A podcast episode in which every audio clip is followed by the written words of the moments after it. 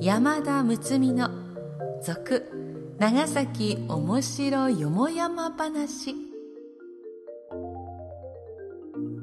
ポッドキャスト長崎の歴史シリーズ長崎おもしろよもやま話大変ご好評をいただきました。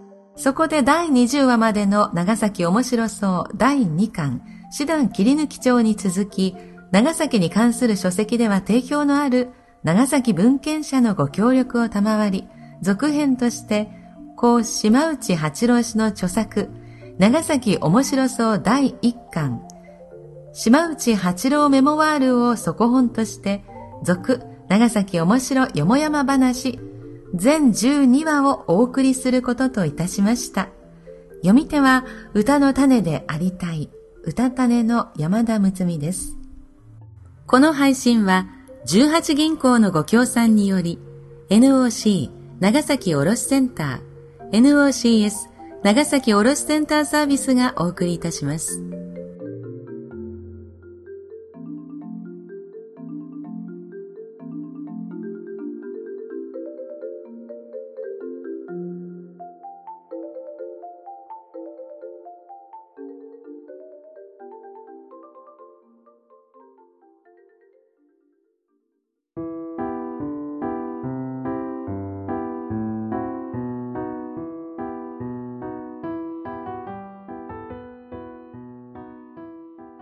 第32話。土曜とうなぎ。民進学。方言の方言。土曜のうなぎ。昭和35年国書の窓。市中のうなぎ屋さんの書き入れ時だが市民の中には諫早本名川のうなぎ食べに出かける者も出てこようというものである。一体、牡蠣にうなぎを食べる習慣はいつ頃から始まったか。最初の文献として一般に知られているのは、万葉集漢16にある次の2種で、大友やかもちが痩せっぽちの石丸をからかって、石丸に我物申す、夏痩せによしというものぞ、うなぎ取りめせ、と読めば、石丸もにやりと笑って、やすやすもいけらばあらん。はたやはた、うなぎ取ると川に流るな。すなわち、いくら痩せたって生きていればいいのだ。君がうなぎ取りに行くのは勝手だが、川におんぶくれないように用心しろ。と逆襲したのがそれだ。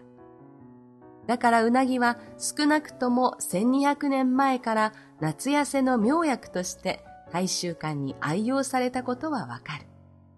今日は土曜牛の日だ。だがそれを土曜の牛の日に食べるのが一番良いとの習俗はいつ頃から起こったか。これには数説あり。例の食産人が江戸神田菓子の不景気挽回に一肌脱いで、明日土曜牛の日と大看板を立てさせ、土曜牛の日のうなぎは素晴らしい栄養剤だよ、と声をからしてスピーチをやったため、神田菓子はうなぎ界の客で大繁盛をきたしたとの説がある。他にも説があるが、しかしすべての説が徳川中期発生説なので、牛の日はその頃を起源と見ていいように考えられる。無論、土曜うなぎが栄養剤なのは、その頃油もノリノリで、味も一年中で最も美味しいせいであろうが、同じ油といっても豚や牛の油は歓迎されないところを見ると何か特別の油ぶりがあるのだろう。今年の土曜は去る20日に入り、来月7日に明ける。その期間中に私らもうなぎを一切れなりと食べて、この1200年も連綿と続いた民間習俗の舌触りを楽しみたいと思う。民進学昭和44年桃の頃 NHK のふるさとの歌祭りで各地方の民芸、民謡が披露されているのは興味深い。民芸民謡は心のふるさとと言われる。目まぐるしく推移する時代の中に変わらざる懐かしきものをとどめる意味であろうか。長崎の民進学もその一つ。元来長崎は天領だったので農漁民に乏しかった。だから都国のように泥の中から海の中から自然に発生した民芸民謡は皆無なわけだ。だが異国関係では300年近く国内唯一の土地柄だった関係で、その方面の民芸、民謡があるわけだ。民進学は中国の民時代に宮中で行われていたいわばアカデミー総局に新時代のシャンソンが合体したものらしい。民と神との時代境界は徳川中期の我が漢文約300年前だ。それより約30年前、民の当選手、義旧官が長崎渡来の折、民学を伝えた。旧官は大変な富豪で、長崎総福寺の大団徒として、もろもろの寄進をする傍ら、周囲の人たちに民進学を伝授し、宮中でそうしたりしている。当時の天皇は、霊源天皇なので、天皇も耳を傾けて感心されたことと察せられる。旧官はその後、漢文12年に日本に帰化、姓を大賀と改めたが、そのひ孫、民部が民学を継ぎ、神学を加味して筒井慶州に伝授した。この民部も宮中や幕府交換の前で演奏している。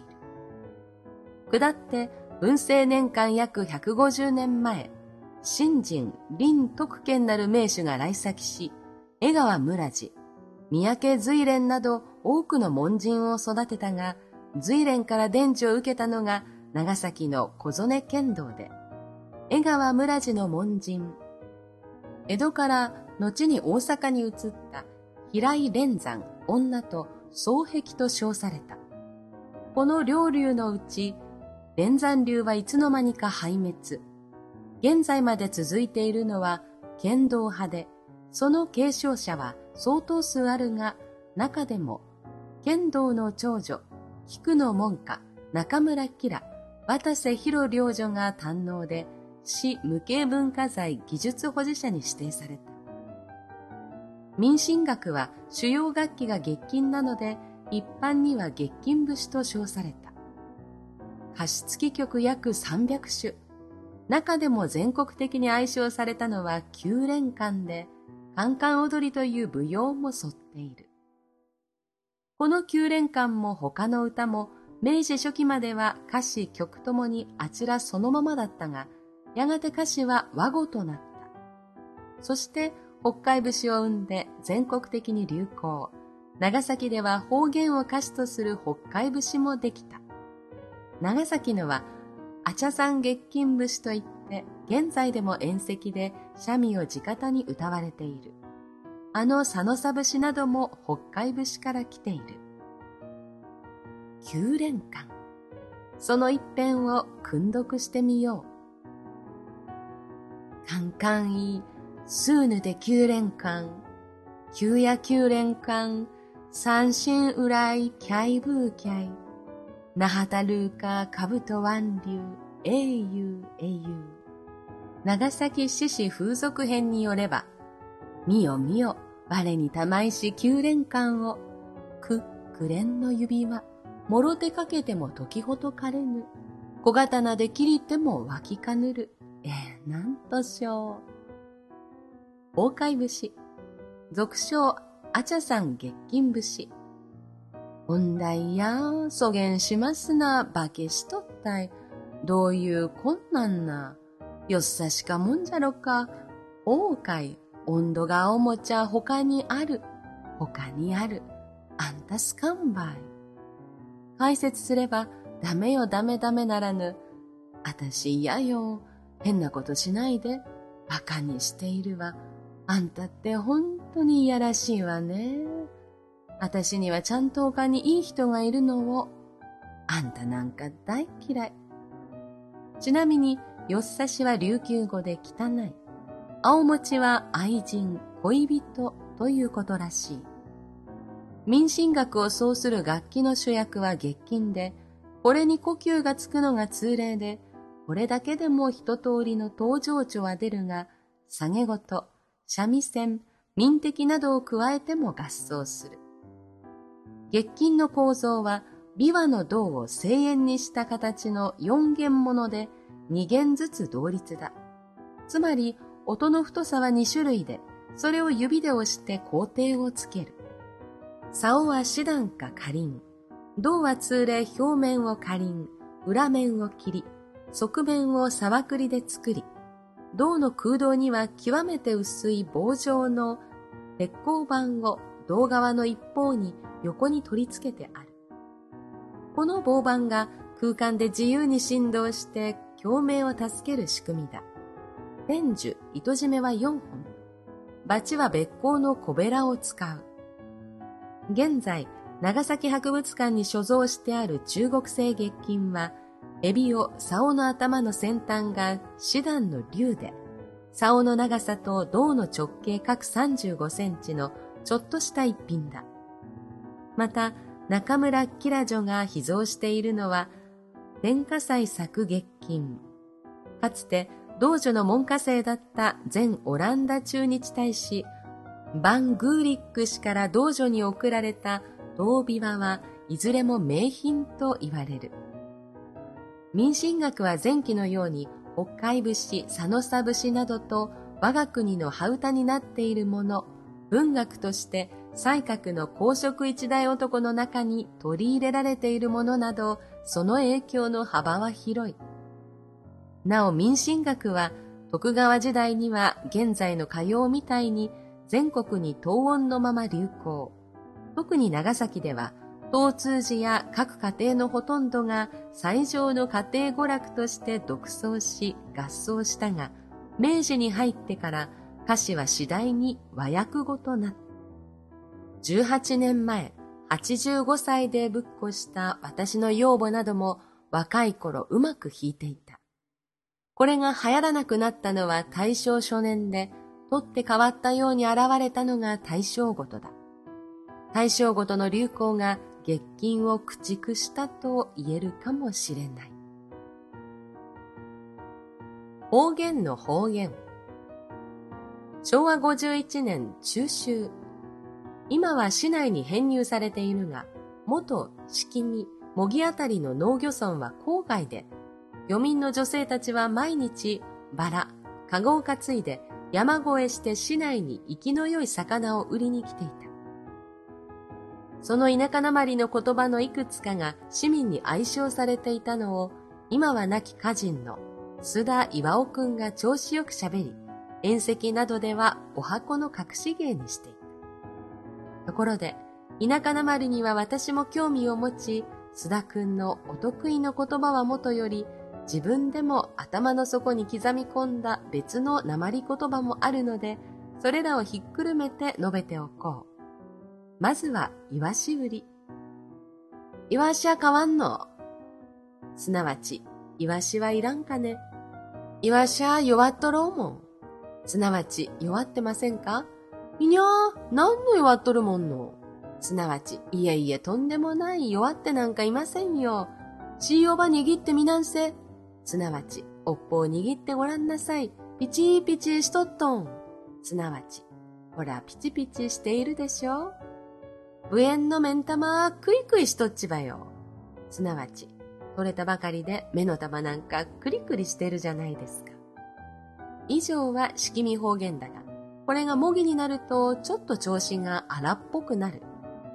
いわしゃ変わんの。いわしゃ弱っとろうもん。んや、何の弱っとるもんの。塩ば握ってみなんせ、ビビしちょ。なお、イワシの値段は、私は一斤 600g 一銭5里から覚えている。豊漁の時などはただのような安値で売り、それでもさばききれないで、大部分は畑の肥料にしていた。大量貧乏は何も今始まったことではない。さらに、じゃ踊りでは、おじゃん、かご町のじゃ踊りは見たの。すなわち、おじさん、かご町の踊りを見ましたか？んにゃまだみん。すなわち、いや、まだ見てない。かご町のじゃ踊りゃ金の玉、キャーナブリキャーナビリ、キューキュー、キラキラ、つんぐりみゃ、みゃっとちばよ。すなわち、かご町のじゃ踊りは黄金の玉をなぶりなぶり、キューキューキラキラ、これはラッパの音、とぐろを巻いて踊りますよ。じゃ踊りのとぐろを長崎ではずぐらという。すんぐり宮はずぐら巻きの鉛ということ。次に伝統のこと。長崎ん月町にいたろうば。すなわち、長崎の月町へ行ったら、油どっから刺すにいろうすなわち、油をどこから刺すのかしらん。火はチーンキャキエントン。すなわち、火は一向に消えないんだよ。なお、長崎に初めて伝統がついたのは明治26年3月11日である。また、お客と台所のシーンでは、丹波食いも笹食いも、つまり、丹波栗も笹栗も、食いなら食い中とかんば。つまり、食べるなら食べると言っておいてもらわなければ、お客の都合の愛せんか。つまり、お客の都合もありますからね。なお、丹波栗は最大形、笹栗は勝ち栗ともいい最小形ですね。さらに、石炭揚げのシーンでは、おばやんなどっから来られたの？おばさんどっから来たんですか？もぎ？ーもぎ。もぎんどこに住んどらすとの？つまり、もぎのどこに住んでいらっしゃるんですか？あばんひらん、ウェンひらん、旧右衛門とこのちんちくやぼん2階に住んど。すなわち、アバの平の上の平の、旧右衛門のところの陳築屋部の2階に住んでいるよ。何しとらすとのどんな仕事をしているんですか？石炭揚げ。さて、この石炭揚げは明治初期から昭和初期にかけて停泊中の汽船に石炭を積み込む作業のことで、女性労働者たちは汽船の胴腹に開いた高い積み込み口と低い海上の石炭船との間にかかったロープ製の細長い階段に鈴なりに陣取り、石炭船から石炭の入った小さなザルを両手で順送りに送り上げていたそうです。次にまんじゅう。おばやん、まんじゅうは買うてくれんね。おばさん、まんじゅう買ってよ。おう、待っとれ。あったかまんじゅう、風張るうちにゃ、船も降りれ。ああ、待ってなさいよ。あったかいまんじゅうをばくついていればそのうち船も出るだろうから。次に、アチャさんの電話。長崎では中国人のことをアチャさんと呼んで親しんでいた。アチャさんはあちらでは目上の人に対する敬語で長崎の中国人たちが使っていたのを市民が聞きかじり使うようになった。終戦後、中国の人たちの中には、このアチャさんという呼びかけを、侮別した言葉と受け取って、不用意に使えばひどく腹を立てたものだが、現在では少し和らいだようだ。元来親しみから市民が使った言葉に腹を立てられてはたまったものではない。次のは、市内中華料理の草分け、四回廊で、電気が消えた際、弁当会社に店頭を催促する場面。もしもし、あなた電灯会社あるか？こちら新地地下色電鎮法前。今電気消えた。あなたすぐ来るやろ。いつも来る来る言うて来る中。来る言うたらすぐ来るやろう。さいなら。この電鎮法前とは、電信棒前。電信用の電柱のこと。次に、虫くれ花押し。私らの少年時代、歯の治療を触れ歩く赤ん坊連れの夫婦者がいた。これはひどくその身なりが汚かった。彼らは街中を三人連れでよたよた歩く。触れるのは亭主。奥さんは赤ん坊を抱いてついて歩くのだが、時折赤ん坊が火のついたように泣く。すると亭主が叱りつける。それが誠に威厳のある亭主ぶりだった。その触れ声。のぼせば、虫くれば、あの痛みば治しますと、歯の痛みを止めてあげますよ。虫くれば治しますと。虫歯を治しますよ。小ば泣かすな、泣かすんな。子供を泣かせるんじゃない、泣かせるんじゃないよ。お前が泣かすけん泣くとたい。お前が泣かせるから泣くんだぞ。すると近所から声あり。ワイのコントば先直せ。お前さんの子供の虫歯をまず先に直しなさい。長崎風流炭。娘。お父っちゃん、隣のジョンスイさんな寝ろ寝ろって言うてきなはるとん。どうすればよかとじゃろか。父親。なるだけならお断り申せ。娘。バッテンあって、片しゃ握っとらすもんね。さて、翻訳すると。お父さん、お隣のジョンスイさんは寝よう寝ようって私のところに通ってきて迫るのよ。どうしたらいいかしら。そこで父親が曖昧に返事することには、なるだけならお断り申し上げろ。ところがその時遅く、かの時、早く娘が切羽詰まったという感じで、だってさ、もう片方の足は捕まってんのよ、と来た。さて、ここでのジョン水は一般に外国船水夫のこと。なぜジョン水なのか。今では不明です。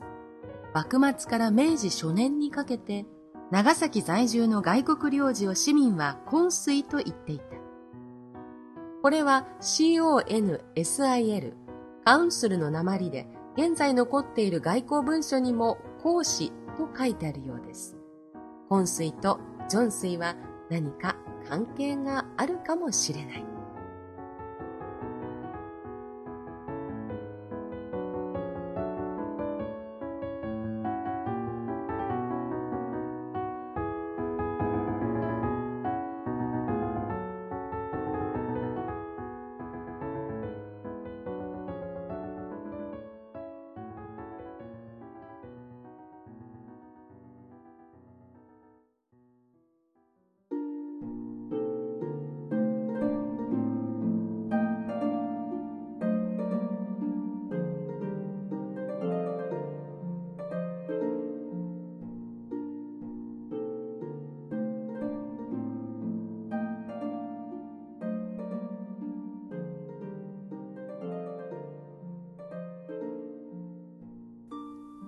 回のお話、3つのお話が入った長編となりましたけれども、いかがでしたでしょうか？